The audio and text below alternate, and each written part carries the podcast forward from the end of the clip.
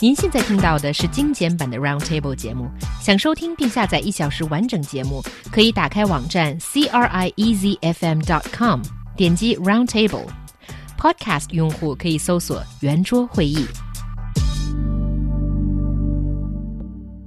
Celebrities across China are outraged at their unauthorized wax figures being included in a museum in Sichuan province that has been dubbed by netizens as the ugliest wax museum.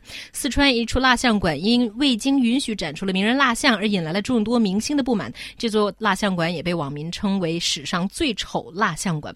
So, are you shocked by these figures as well? There are some great pictures of them.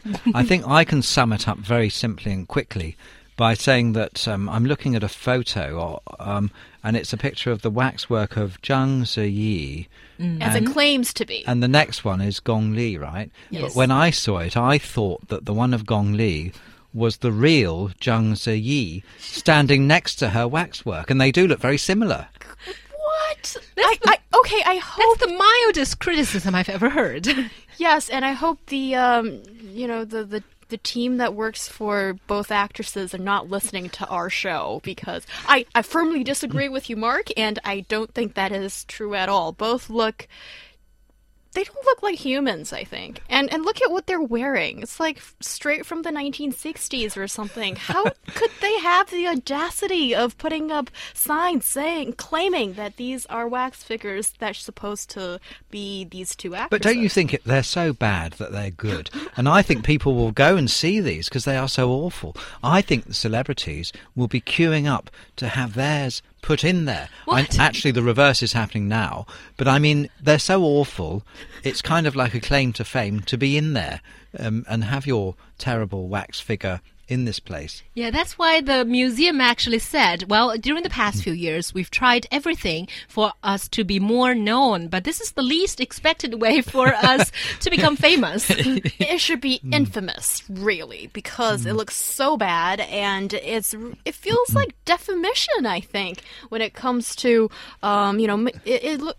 It's meant to look, make these people look bad. I think. Well, this no, is what it's- it's I don't think it they is. set out to make them look bad. It's just that they're not very good at making them. They're crap. One, one, one them. of them was from a Beijing um, waxwork museum. Um, not Oh. not Madame Tussauds, we must add. It wasn't that one.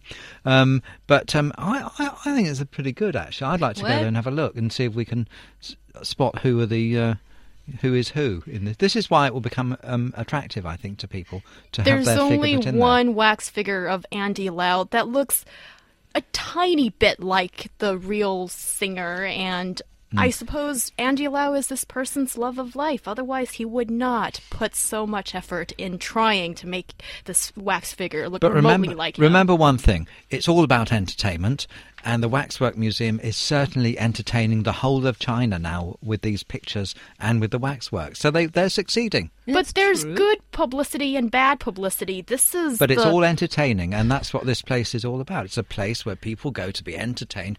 In this case, instead of admiring the statues, they can have a good laugh at them, can't they? Also, Still in, be entertained. in order to defend their work, one of the uh, so-called artists who created these uh, selections said that, uh, well, these celebrities, when they don't put makeup on, they're probably just like that. oh, that's terrible. How would you say to this? I would challenge any of the critics to try to make something that looked as much like a human as these people. They're not totally talentless.